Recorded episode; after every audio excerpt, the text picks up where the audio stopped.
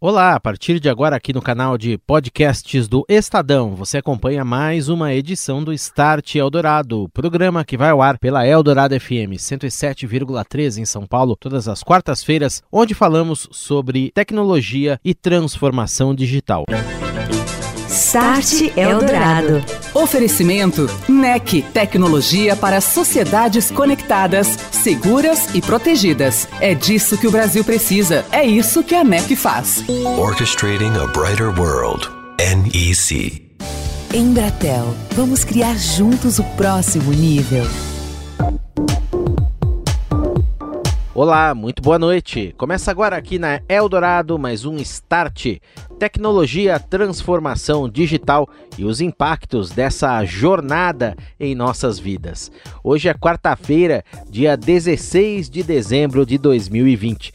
Nós continuamos a falar sobre governo digital, a integração das novas tecnologias, o aprendizado de máquinas, a inteligência artificial, a análise de dados tudo isso revertido em bons serviços de qualidade online para os cidadãos. Um caminho que vários países começaram a trilhar há muitos anos. O Brasil também se encontra aí no meio dessa transformação.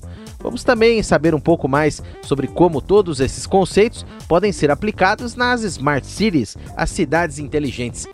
Start Eldorado. Para falar de governo inteligente nesta noite aqui no Start, eu recebo o diretor para setor público da Cisco, Ricardo Muti. A Cisco tem um protocolo de intenções para o desenvolvimento de vários projetos de governo digital com as autoridades brasileiras, utilizando diversas plataformas e também diversas tecnologias. Tudo bem, Ricardo? Boa noite para você. Seja bem-vindo. Boa noite, Daniel. Satisfação mais uma vez estar aqui com, contigo. Prazer.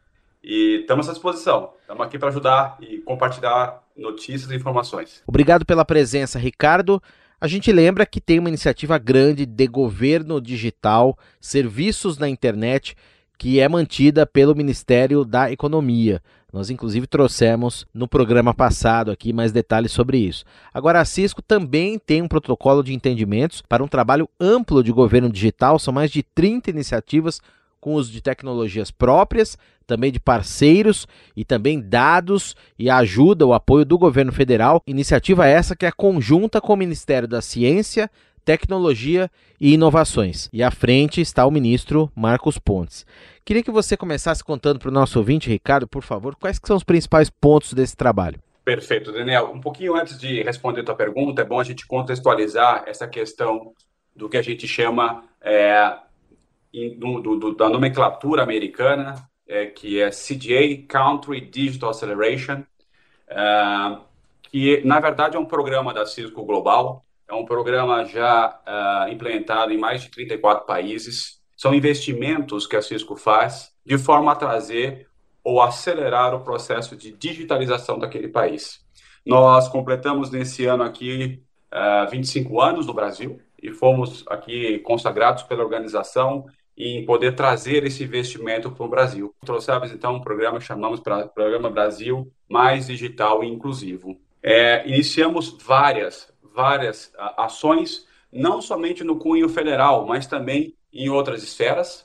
É, em relação ao, projeto com o Ministério de Ciência e Tecnologia, é, o projeto era justamente apoiar o Ministério de Ciência e Tecnologia em trazer, uh, dentro de uma única visão, informações de órgãos ou informações dentro, olhando ali o seu ecossistema de inovação do país, startups, indústria, apoiando o Ministério de Ciência e Tecnologia, e é bom sempre refrescar essa história, nós, a Cisco, não estamos entregando nada lá, ou executando a coisa, nós estamos apoiando do ponto de vista tecnológico suportando o Ministério de Ciência e Tecnologia com ferramental tecnológico para que ele consiga, assim, desenvolver todo esse arcabouço de informações de forma que possa se que, que, que, o país, que a União consiga entender melhor aonde estão os investimentos e como ela melhora os investimentos, principalmente em matérias de é, investimento na parte de educação e inovação, junto a esses ecossistemas de inovação do país, que obviamente são alavancados pelas startups. Esse processo da pandemia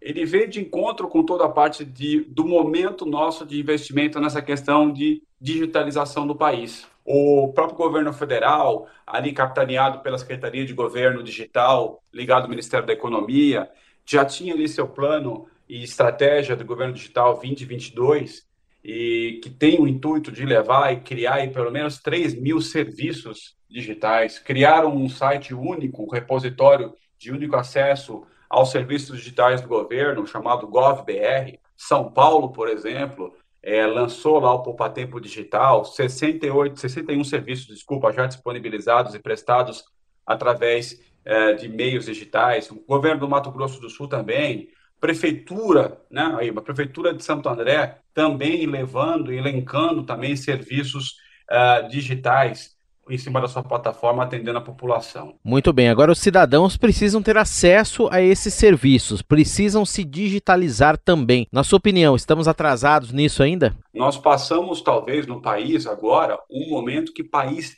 nenhum do mundo experimentou antes, que é a bancarização de pessoas mais de 10 milhões de pessoas que não existiam no sistema bancário, não existiam no sistema bancário, passaram a existir por conta do auxílio emergencial do governo federal. Outros programas estaduais também aconteceram nesse intuito de levar justamente a, a possibilidade de pagamentos ou recursos, distribuição de recursos em carteiras digitais como por exemplo aí a utilização de ferramentas como o PicPay, é, PagBank e outros que foram utilizadas. Então acho que o momento um momento interessante dessa questão de transformação do país. E vindo de encontro a isso que você falou, Muti, nós vimos na pandemia o aumento dos golpes, tentativa de roubo de dados. Tem países que adotam, por exemplo, o número de identificação único. A Dinamarca, um dos exemplos, tem um número lá, cada cidadão tem o seu, e com ele você faz absolutamente tudo. Não só serviços públicos, e lá eles já estão em uma outra etapa. Você pode fazer até serviços bancários você pode marcar uma consulta médica, tudo com esse D nacional único. Na sua opinião, precisamos avançar nessa discussão aqui no Brasil? Quais as melhores formas de fazer isso? Sim, há uma evolução a ser é, perseguida aqui. O CPF é um bom caminho como um, registro. O próprio portal GovBR hoje já registra o cidadão. Existem ferramentas hoje é, como por exemplo a, a sua certidão é, digital, onde você consegue, com certificado digital, perdão, fazer autenticação dentro do GovBR. Você já começa a ver, inclusive, é, uma movimentação da iniciativa privada nessa militância de identificação única do usuário. Então, por exemplo, o Bradesco hoje se é, integrou ao portal de, de autenticação GovBR para poder fazer essa troca de informações de autenticação dos usuários. Então, de fato, você conhecer quem é o seu usuário na ponta, quem é o cidadão que está conectando, tomando serviço, ele é essencial. Mas, acima de tudo, é, há uma necessidade de, por, por, quanto mais portas você abre, é, mais você tem que estar preocupado com a resiliência daquilo. E a resiliência não é somente a questão de você ter um sistema em pé funcional, mas sim uma resiliência que vai suportar estar pronta a uma demanda de segurança que uma aplicação vai exigir. Então, quando você construir uma aplicação, uma infraestrutura tecnológica, uma infraestrutura de acesso, há que se pensar não de forma separada, mas no cerne da arquitetura, como é que você implementa toda a questão de segurança. E aqui o desafio é, né, Daniel? Quanto mais qual, é o, paradigma de quanto mais segurança que se implementa versus uma plataforma e uma aplicação amigável para uso. Ricardo, daqui a pouco o 5G chega aí, e abrindo portas aí, por exemplo, para você usar dispositivos de internet das coisas em cidades, em trânsito, em, em, escolas, em universidades, em hospitais, enfim. Isso vai gerar uma massa de dados aí, se fala enorme, né, que tem que ser trabalhados também e podem ser usados, inclusive, em prol da melhoria desses serviços. Queria que você fizesse uma visão de futuro aí pra gente. Com o 5G, o que, que vai mudar? O que, que nas iniciativas de governo digital, em que pontos elas vão evoluir? O 5G ele traz uma coisa muito interessante, né, Daniel? Você, você é, pensando do ponto de vista tecnológico, né? O 5G ele quebra um paradigma porque, de fato, ele consegue levar de uma forma muito simplista de explicação a velocidade, confiabilidade, principalmente em tempo de resposta, do que uma conexão, mesmo que uma conexão uh, de fibra ótica ali da sua casa que você já possui hoje. A grande maioria das pessoas possui hoje. Porém, isso de forma remota. Claro que ela vai demandar uma questão toda de acerto, principalmente de mobiliário urbano, lembrando que o 5G ele tem uma necessidade dentro do seu espectro uh, de fazer ali uh, a instalação de mais antenas para uma cobertura um pouco mais robusta. Então ele vai ouvir. Agora, a grande visão de tudo isso, como você próprio comenta, Daniel, é a capacidade de dados que aquilo vai trazer para dentro da infraestrutura. Né? As redes têm que estar preparadas, os backbones têm que estar preparados para isso de uma forma segura. E, de fato, quando a gente pensa aqui é, no 5G versus uma cidade, e quando você pensa em transformação dessa cidade, é importante se mencionar sempre o viés do tripé. Ela é uma cidade inteligente, por quê? Porque ela gera benefício para o cidadão, traz benefício para o cidadão, ela tem ali uma visão de trazer informações de melhoria e gestão ao gestor público que toma daquelas informações ah, como algo essencial e crucial ah, para uma gestão de zeladoria um pouco mais precisa. Ah, e, por fim, ela é inteligente porque ela traz uma visão de um ecossistema de empresas que tomam daquelas informações, como, por exemplo, é, é, vou citar itens aqui, ainda que se não, há, não se quebra do indivíduo, mas a movimentação das pessoas pela cidade, entender como elas se comportam, pode fazer com que aquela gama de informações de dados sejam trabalhadas através de machine learning, inteligência artificial, ou seja, big data de uma forma mais ampla, de forma que as startups comecem a produtizar aquele tipo de informação e sair alavancando e gerando novos negócios e novas soluções ao mercado. Muito bem. E só para reforçar então, Ricardo, o governo brasileiro, por meio do Ministério da Ciência, Tecnologia e Inovações, assinou esse memorando com a Cisco para essas iniciativas de transformação digital. Acelerando a transformação digital, o nome desse pacote, entre pelo menos 32 projetos de aceleração de processos de digitalização está uma parceria com o Ministério para a criação de uma plataforma de Big Data e Analytics para monitorar, gerar insights de iniciativas de pesquisa e desenvolvimento no país. Além disso, os pilares desse programa prevêem iniciativas em indústria 4.0, educação, governo digital, desenvolvimento de talentos, fomento à inovação, infraestrutura digital, cibersegurança e iniciativas de resposta à Covid-19, entre outros pontos.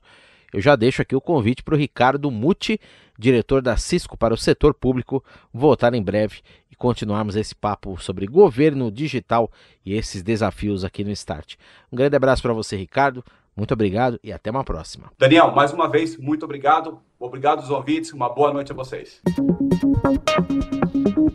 Agora aqui no Start Eldorado, nós continuamos a falar de governo digital e eu estou recebendo Luciano Moísio, ele que é diretor de tecnologia da NEC no Brasil. Tudo bem, Luciano? Seja muito bem-vindo aqui ao Start. Boa noite para você. Obrigado, Daniel. Obrigado pela oportunidade de estar participando de mais uma conversa contigo aí. Luciano, nós temos falado aí de iniciativas de governo digital, a digitalização dos serviços públicos, também o uso da inteligência para melhorar essa interface entre o poder público e os cidadãos. Uma das grandes questões, dos grandes desafios que se coloca é a questão da identificação. Identificação precisa, segura e correta dos cidadãos, até para que se descubram ali as demandas, enfim, o que ele precisa de fato nessa conversa com o poder público. Há alguns projetos em andamento aqui no Brasil, inclusive, de se prover uma identidade única. O governo assume isso para identificar, em primeiro lugar, os cidadãos e a partir daí abrir essas portas para melhores serviços. Quais que são os principais desafios para trazer trazer isso para a realidade aqui no Brasil, na sua visão, Luciano? Bom, é, eu acho que esse, esse assunto aí do, do projeto do governo de, de construir uma base centralizada de identificação é extremamente importante, né? E, e ele vai habilitar para todos os segmentos, né, a capacidade de é, se usufruir muito mais da curacidade é, da identificação biométrica, né? Ou seja, você vai tirar aí principalmente falando aí do, do, do, mundo público, né, de que cada governo tem, tem a sua base separada, né, ou seja, não consolidada, e traduzir isso tudo numa base única é, tratada, vamos dizer assim, e atualizada, traz um, um, salto efetivo aí na, na, resposta né, dos serviços, na acuracidade dos serviços, muito eficiente, porque eu posso ter uma foto de um, de, um, de um, cidadão que foi tirado há algum tempo em uma base, depois de algum outro tempo, em algum outro documento, esse mesmo cidadão tem a sua identificação atualizada, né, com essa base única, essa, essa informação ela vai estar sempre muito próxima da realidade, o que ajuda muito é, os diversos segmentos do governo a usarem essa base centralizada e também é, segmentos privados, né, que vão poder, poder no futuro se beneficiar dessa, dessa autenticação, vamos dizer assim. É o caso da Dinamarca, por exemplo, onde você tem uma identificação muito forte, né, muito precisa. A Dinamarca que é líder aí, parece todos os rankings como o melhor país do mundo em termos de governo digital e integrou essa base a setor bancário, por exemplo, setor financeiro, setor de saúde e outros mais. A gente já, já vê isso é, se materializando no, materializando no horizonte dos projetos é, de algumas empresas, né? Ou seja, a construção é, de projetos onde se usa a identificação biométrica, mas ao médio prazo, já vislumbrando é, a base centralizada do governo. Agora, a NEC, eh, Luciano, e eu queria que você contasse aqui para o nosso ouvinte, ela é líder em tecnologias de identificação, né, biométrica. Então você tem lá a biometria facial, você tem outros tipos de biometria também. O que, que dá para usar aí para criar essa base e melhorá-la? A NEC hoje, a gente é líder no mercado, a gente tem um motor biométrico muito eficiente, né, com uma curacidade extremamente é, é, eficaz, né, e isso é comprovado através de, de institutos é, que fazem essas comprovações é, agnósticas, né, é, como o NIST americano, então a gente está dentro da lista dos primeiros aí como, é, como líder com esse motor de identificação biométrica. Os vários tipos de modelos de você identificar, usar a identificação biométrica é, são usadas nos diversos tipos de, de soluções, né? Por exemplo, é, hoje em dia, somente a identificação facial, dependendo do tipo de serviço que você está provendo, ela já não é mais totalmente segura, né? Você precisa é, ter um nível, porque com, como as, as tecnologias de, de, identificação também evoluem, os atacantes também, eles começam a aprender, né, e começam a, a utilizar de técnicas de spoofing para poder é, bypassar esse tipo de identificação, né, ou seja, usando vídeos, usando fotos, usando uma série de, de coisas que podem testar a curacidade desse motor. Então, dependendo do nível da transação, da, do nível de importância da transação que você está fazendo naquele momento, ou seja, vamos supor que dentro de um, de um sistema bancário você vai precisar fazer uma TED e essa TED é, você pode se autenticar através da biometria do reconhecimento facial, mas é uma TED com valor extremamente é, relevante, né? É, o que eleva um pouco aí o nível de risco dessa transação e nesse momento, além da identificação facial, habilitar aí um serviço de liveness, ou seja, naquele momento que você quer executar a transação, ele abre a câmera e te obriga a fazer alguns movimentos, né, é, de face e, e de corpo que vão identificar se é realmente você é, está executando a transação. Agora, Luciano, para você efetivamente ter um governo digital que entenda o cidadão e haja conforme é, é necessário, né, nas diferentes demandas aí que as pessoas precisam, surge esse conceito muito forte da cidade inteligente. A cidade respondendo a essas demandas, identificando seus problemas e gerando dados para que esses dados sejam usados também com inteligência, trabalhados para serem revertidos em favor aí de uma melhor gestão pública. É, e aí você tem várias maneiras de fazer isso. Você tem câmeras, por exemplo, com inteligência, você tem sensores que podem ser espalhados pela cidade para identificar, por exemplo, por onde as pessoas estão circulando, padrões de comportamento, onde que você tem uma coleta de lixo mais necessária. Tem N exemplos aí. Quais que são, na sua visão, os caminhos para e as melhores maneiras para fazer isso, para trazer esses dados e juntar, né, para realmente planejar um governo e realmente inteligente, que dê para ser chamado assim? Olha, Daniel, é, esse assunto de cidades inteligentes, eu acho que o governo ele deu um passo muito importante. É, no ano passado, foi lançada uma Carta Brasileira para Cidades Inteligentes.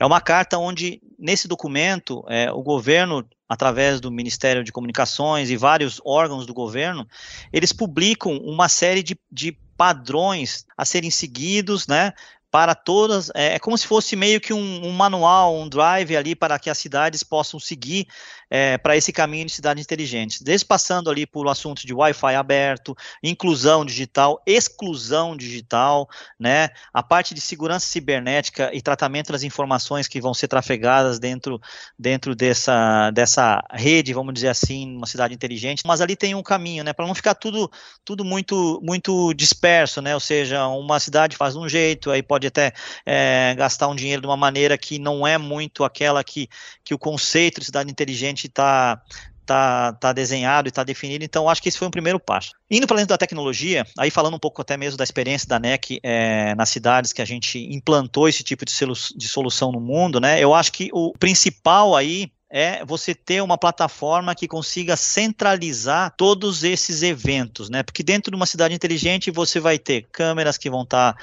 fazendo a, a, surveillance, ou seja, a, vigilância, né? Com, seja ela com base em comportamento, ou seja ela com um fundo de reconhecimento facial para poder identificar se aquela pessoa que está trafegando ali ela é, é, um criminoso ou não a ser, a ser, a ser preso, ou então é, para poder ajudar também, ou seja, reconhecimento facial de pessoas que estão desaparecidas, né? Então você consegue ali ajudar famílias a encontrar entes.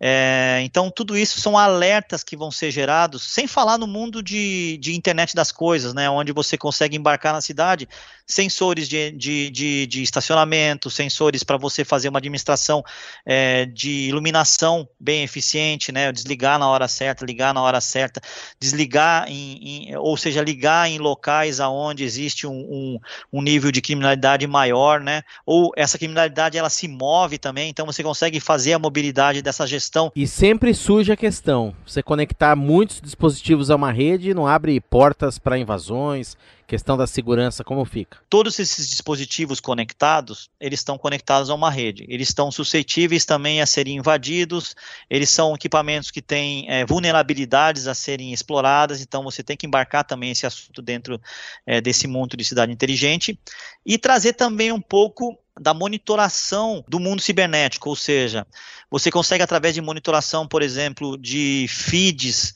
em redes sociais ou então em redes é, como redes é, como a Deep Web, né? Se você está identificando, por exemplo, se, se, se determinadas pessoas estão conversando sobre algum tipo de, de evento não organizado, né?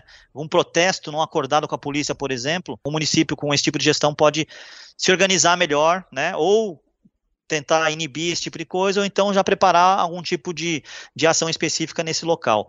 E tudo isso se traduz numa grande plataforma centralizada de eventos, né? Porque hoje, se você for ver, os governos ou as cidades, elas têm esse tipo de monitoração, mas elas estão todas muito descentralizadas, né? A polícia tem o seu monitoramento, a prefeitura tem o seu monitoramento, determinado órgão de saúde tem o seu monitoramento, mas tudo isso não, não, não se agrupa numa base, né? Numa base, num big data ali, que é onde você consegue trabalhar com inteligência artificial ou com alguns cases ou alguns cenários específicos, trazer realmente esses alertas para dentro de uma plataforma única para que você tenha um, uma efetividade ali no, na ação é, da cidade, né? Conversei com o Luciano Moizio, diretor de tecnologia da NEC no Brasil, nessa noite aqui no Start Eldorado, um pouquinho mais sobre o governo digital e também aí sobre as cidades inteligentes. Um abraço para você, Luciano. Muito obrigado pela presença mais uma vez aqui. Até a próxima. Obrigado, Daniel. Obrigado a todos. Muito boa noite.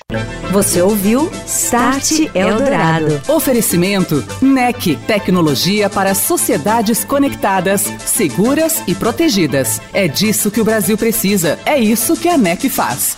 Orchestrating a Brighter World. NEC. Estamos nos transformando. Somos arquitetos do nosso próprio futuro. Mais do que prever o amanhã a gente faz esse amanhã. Mais do que cortar custos, cocriamos soluções. Mais do que reduzir prazos, reinventamos processos. Juntos, estamos inventando um novo jeito de trabalhar, um novo jeito de colaborar, um novo jeito de nos conectarmos. Vamos criar juntos o próximo nível. Embratel, sua empresa no próximo nível.